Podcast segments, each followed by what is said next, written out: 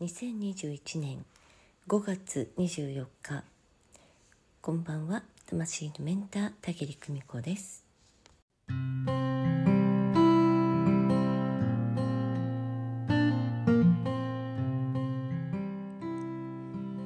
今日は自分の言葉を持つというねお話をしてみたいと思います。まあ、自分の言葉を持つってどういうことなのっていうんですけれど。えーね、私あのよくねお話をしていて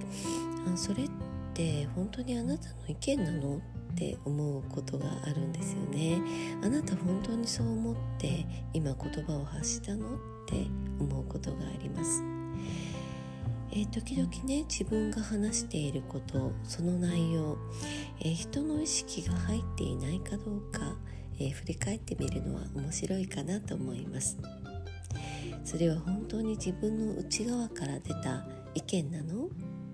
本当に私そう思っているのかしらって。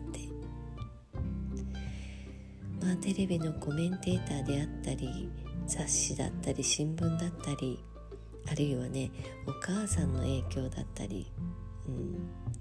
影響力が強い友達の受け売りだったり。ねえ。さてどれでしょうね。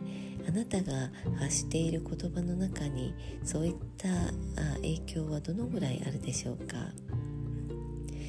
どれがいけないどれがいいというのではなくて、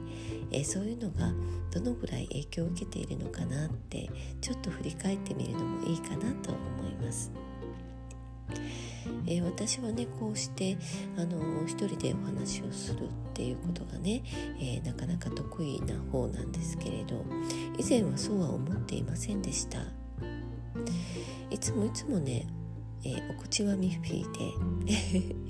口にね自分で蓋をして本音を語らないということをね、え自分に課していました、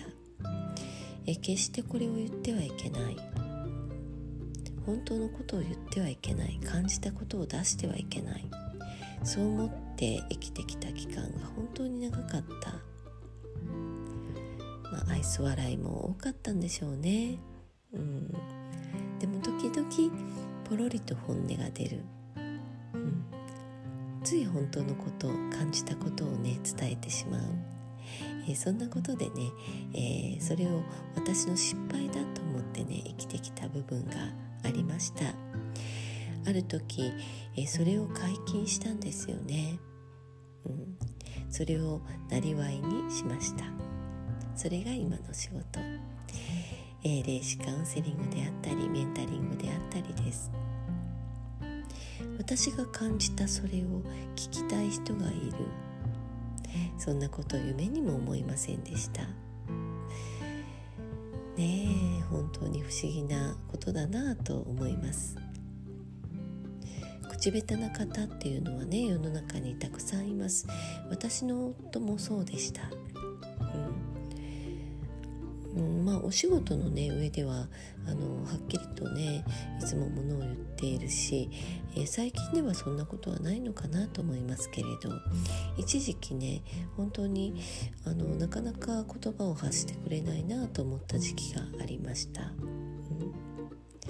えー、それはなぜかというとねこっちが聞く耳を持っていなかったからなんですよね。うん えー、ついね相手の言葉尻を捉えて、えー、言い返そうとしたり人の言葉を最後まで聞けなかったり、えー、そういうね時期がありました。私はね多分、え自分もあの自分の言葉で話していなかったんだろうと思います。えそれで、え人の言葉も最後まで聞けなかった。そんなことだったのかなと思います、えー、口下手でもいい、うん、きちっと話せなくてもいい。だけどその内容はいつも自分の本音でありたい。そんな風にね思います。えそれはねあの自分の本音を出しても大丈夫と思える相手がいるかどうかも大きいのかなと思います。えこの人には自分の本音で話して大丈夫。と忌憚ない、えー、忌憚のない意見を言ってくれる。そう思う人にはね、えー、自分が本当に考えていること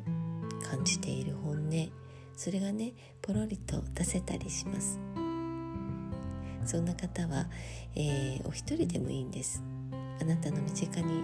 おられますか？もしね、えー、この人に話をしてみたいと思う人がいないなと思う時は、えー、たぎりにご連絡くださいね。えー、私はうんやっぱり聞くっていうのは本当に大事だなと思っていて、うん、で、えー、そういう時にですね、えー、お相手の本音というのがねポロリと出て、えその方がね一つえーえー、出すとあとはね席を切ったようにお話しなさるそういうことが、えー、往々にして、えー、ございます。えですからもしねうん私も心の内を出したいわ、えー、一度でいいから思いっきり自分のことを聞いてほしい、えー、なんていう方がねいらっしゃったら一度、えー、カウンセリングをお受けになることをお勧めいたします。まあ、私のカウンセリングは通常とは少し、え、変わっているんですけれど、えー、一度ご体験をお願いいたします。え、今日はね、え自分の言葉を持つというねお話をしてみました。え言葉を発する、うん、自分の本音内側から感じられることを出すこれはとっても大事です。一度検証なさってみてください、え、今日もご訪問くださいましてありがとうございましたそれではまた明日。おやすみなさい。バイバイ。